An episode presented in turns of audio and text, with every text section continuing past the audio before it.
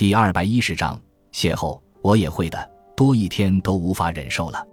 他也毫不犹豫地说：“真的，当然，我发誓一定要杀了他。”他恨恨地说：“也许你认为我是为了钱杀掉他，其实不然，钱只是其中一个方面，最重要的是他居然欺诈我，把我当成傻子。我恨透了他。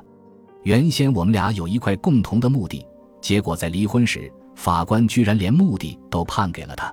哼，他想让我在死后无处可葬。”我先要让他死无葬身之地。他又喝了一大口酒，继续说：“假如我可以逃脱刑罚的话，那么他应该已经躺在那块墓地里了。假如我也可以逃脱刑罚的话，说到这儿，我突然停下了，眼睛慢慢的朝他看去，他的眼睛也慢慢的朝我看过来，我们的目光在空中对视。从他的眼神里，我看得出，似乎他想出了一个好主意，只是他没有立即说出来。”我们两个人都陷入了沉思，似乎都在等着对方先开口。沉默了几分钟后，他终于沉不住气了，开口说道：“我不认识你，对吗？”我会意的点了点头。他接着说：“虽然我们在球场上相识，但却并不认识对方，甚至不知道对方的姓名。”我是他对我摆了摆手，示意我不要开口，别告诉我，我也不想知道。我们谁也不认识谁。我们是陌生人，你说的对，我说，虽然今天上午我们一起打了两个小时的球，虽然我们正在一起喝酒，但是除了逝者，根本就没有其他人看到我们在一起。就算是逝者见过，他也不会记得。所以我们的目的一致，我们的处境相同，我们俩都有想要除掉的人。你明白我的意思吗？你说的没错。那么你的意思是？我问。他凑近我的耳边，低声说：“有一部叫《火车上的陌生人》的电影，不知道你看过没有？讲的是两个陌生人同坐一列火车，在攀谈中得知他们都有相同的烦恼，最后他们决定互相兑换解决烦恼。现在你该明白我的意思了吧？”“嗯，我大概能明白了。”我点点头说：“这么跟你说吧，你有个前妻，我也有个前妻。”你想杀他，我也想杀他。你想逃避刑事责任，我也想。那么我的意思是，说着，他又向前靠近了一点，用仅能让我听到的音量小声说：“老兄，我的意思是，咱们两个人互相帮助，你帮我杀死我的前妻，我帮你除掉你的前妻，这样我们两个人的烦恼都没了，我们也都获得自由了。”听闻此言，我的眼睛里立刻放出了光，连声说：“太好了。”太高明了，嘿，你就别恭维我了。你自己肯定也想到过，咱们两个人可谓是英雄所见略同啊。接下来，我们两个人又都低下头，沉默着，似乎在想象事成之后的惬意。突然，他抬起头来说：“我想起一个问题，我们两个人谁先下手呢？”我先下手。我提议说：“毕竟这个好主意是你出的，我先来下手，这才合情合理。”他微微一笑，盯着我的眼睛说：“等你完成之后，难道你就不担心我会因为胆怯而半路退缩吗？”我愣了一下，随即说道：“我想你不是那种人。放心吧，我的确不是那种人。”他说：“不过在这个世界上，即使是朋友也不能完全相信，何况我们这对陌生人呢？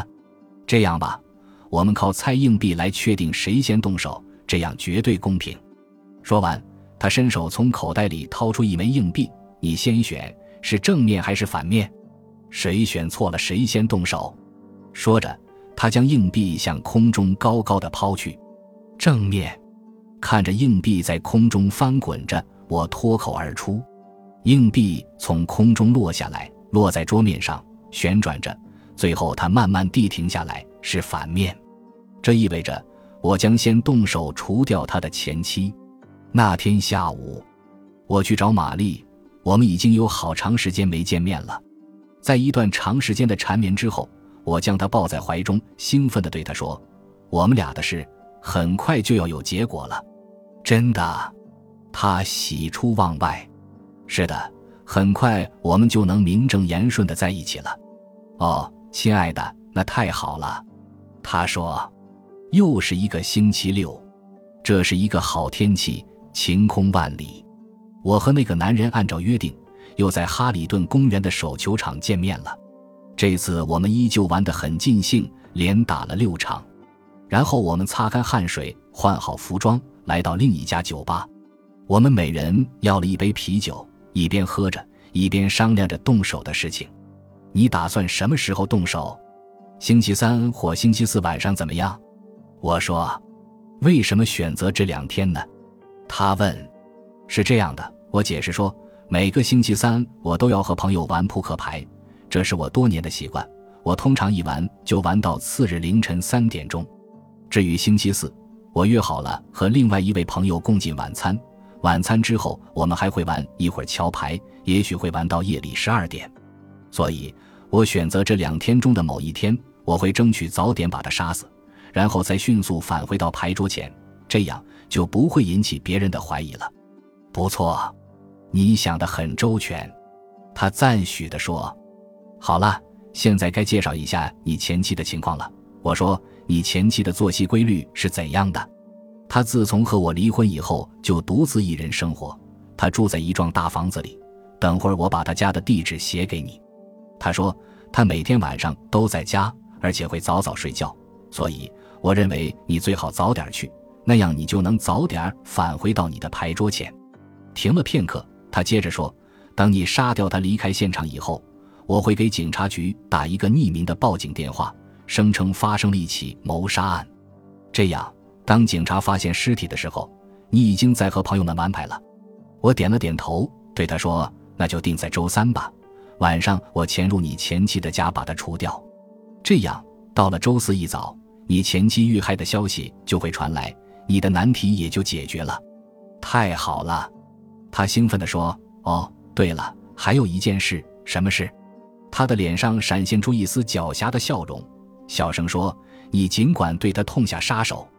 我的意思是说，假如他有什么痛苦的话，我不会感到一丝一毫的难过。”周三晚上。我依计行事，我按照他提供的地址潜入他前妻的家。不过出乎我意料的是，他并没有睡觉，但我还是用刀控制住了他。我骗他说我是个窃贼，此行只为谋财，不会害命。他居然还真相信了，便去给我取钱。就在他转身的一刹那，我从背后割断了他的喉咙，他很快就断气了，几乎没有任何痛苦。等他死去以后。我便开始扮演一个盗贼的角色，故意把屋子里弄得一片狼藉。我将书架推倒，书籍散落了一地，将柜子门都打开，翻了个乱七八糟。我找到一些金银首饰，但都丢弃到下水道里。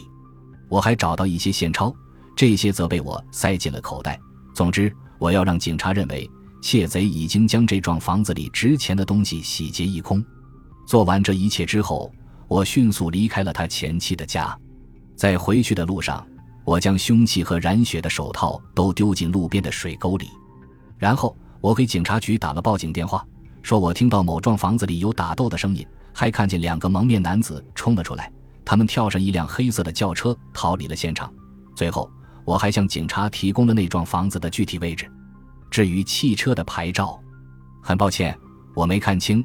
至于我的姓名，对不起。我做好事从来不留名。第二天，我迫不及待地给玛丽打了个电话。放心吧，一切顺利。我对她说：“太棒了，我真高兴。”在接下来的那个星期六，我又来到哈里顿公园的手球场，他碰巧也在。于是我们又打了几场球。和先前几次比赛一样，第一局他轻而易举的就赢了我。可是从第二局开始，他突然变得不在状态，连续被我赢了两局。他提议休息一下，我想，他今天也许真的状态不佳，或者他不想让别人注意到我们俩在一起打球，以免引起怀疑。于是，我们俩又到上次去的那家酒吧，要了两杯啤酒。我前妻被杀的事已经上了报纸，你的任务顺利的完成了，真没想到你会做的那么干净利索。难道警察没有怀疑到你的头上？他手里握着酒杯说：“没有，从来没有。”我说：“况且我有不在场的证明。凶案发生的时候，我正在家里等着和朋友们玩牌。也许警察根本就没有深入调查，他们也认为这是一起抢劫杀人案。你知道，我把现场伪装的非常巧妙，足以以假乱真。感谢您的收听，喜欢别忘了订阅加关注，主页有更多精彩内容。